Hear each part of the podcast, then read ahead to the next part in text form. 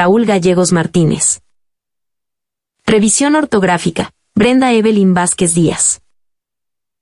Ilustraciones, José Luis Ávila Urbina. Derechos reservados 3 Grapas Guadalajara, Jalisco, México 2015.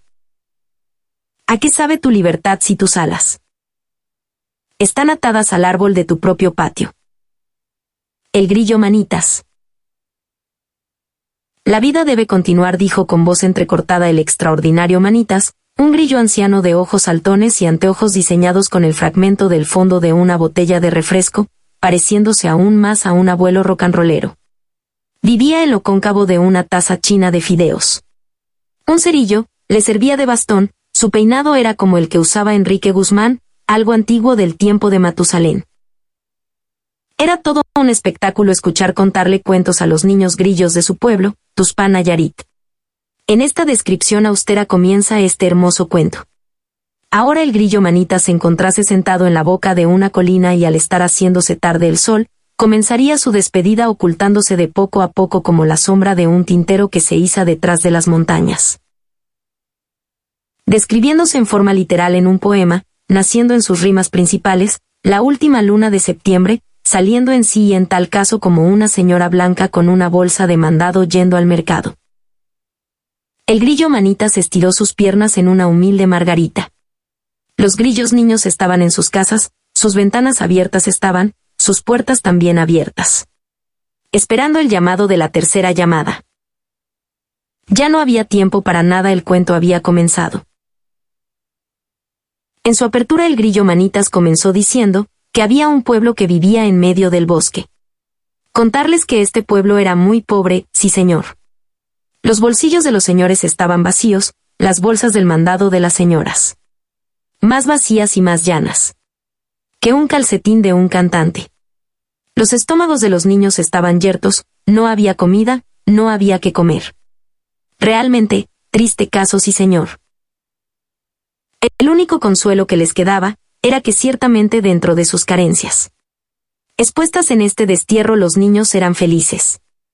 Pues en los árboles había tirantes en los tirantes, columpios y en las tablas de los columpios entradas. En las entradas de sus casas miraban todos los días la aurora boreal. Y el cielo estrellado. Los esperaba todos los días siendo este su único consuelo. Un miércoles de ceniza. Un cotorro, una lombriz de charco, y un pollo cambiarían el rumbo de esta historia, parece ser que la lombriz salió a dar un paseo, en medio del bosque, entonces el pollo comenzó a perseguir a la lombriz. En un instante, un cotorro emprendió una lucha constante para quitarle la lombriz al pollo que estaba a punto de comérsela, comenzaron a discutir y en esta discusión la lombriz se asustó escondiéndose debajo de la tierra, cotorro y pollo cavaron juntos con sus patas, sus picos y sus propios codos dentro de las hojarascas que se vertían en hojas caídas de los árboles, estas en tierra suelta, y la tierra suelta, en tierra seca, y la tierra seca en piedras y debajo de estas, diamantes. Habían encontrado una mina contenida de piedras preciosas, había pasado un accidente.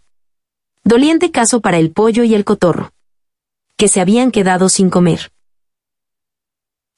Pues la lombriz jamás fue encontrada, y de la noche a la mañana el pueblo se hizo desconfiado ya que todos sus habitantes se consagraron inmensamente ricos. Se construyó una ciudad sitiada con grandes muros que llegaban hasta el pináculo del cielo, con una sola entrada y con una misma salida exhibida en una sola puerta que los resguardaba. Pues tenían miedo, que alguien en la noche entrara para robarlos.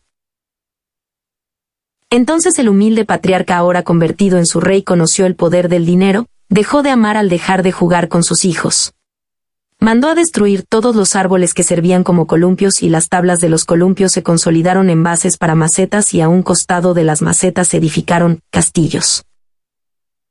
La aurora boreal desconoció la entrada del pueblo y nunca jamás amaneció en este lugar. Todas las personas se hicieron millonarias, se hicieron humillantes, las bolsas de los señores se hicieron cajas fuertes. Por desgracia la codicia los hizo más infelices y menos inteligentes. Dejaron de pensar, se la pasaban todo el día limpiando sus lujosos castillos, los callos apretaron sus manos, no había gente pobre que quisiera trabajar, y la elegante y costosa metrópoli se promulgó en la ciudad más sucia del mundo. Ninguno de sus habitantes se humillaría a limpiar sus calles, cualquier paga era insuficiente, el rey no podía contratar sirvientes ni recolectores de zanahorias. Tenía miedo que los asaltaran, encontrando la solución en un espacio de su mente, echando mano de las únicas personas que podían obedecer, los niños. Esta es la historia del fin del mundo. El reinado comenzó a lucir de nuevo, el trabajo de los niños se hizo presente. La puerta se cerró. Comenzó una fiesta que duró 18 años. Los niños crecieron, dejaron de obedecer al hacerse grandes, ciudadanos, mayores de edad. Aquí termina este cuento.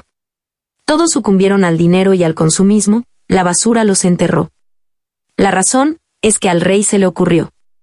Construir una puerta de hierro fundido la misma puerta exhibida por Dios. Donde solo pasaba una persona. Y el señor encargado de las llaves. Una puerta que solo se abriría hacia afuera sin poder vislumbrar, que nacería un enorme coliflor con raíces fuertes, con ramas estrechas que no dejaba abrir esta única puerta de acceso. ¿Dónde jugarán los niños cuando el destino los alcance? Cuento, Raúl Gerardo Gallegos Martínez. Poeta y escritor mexicano.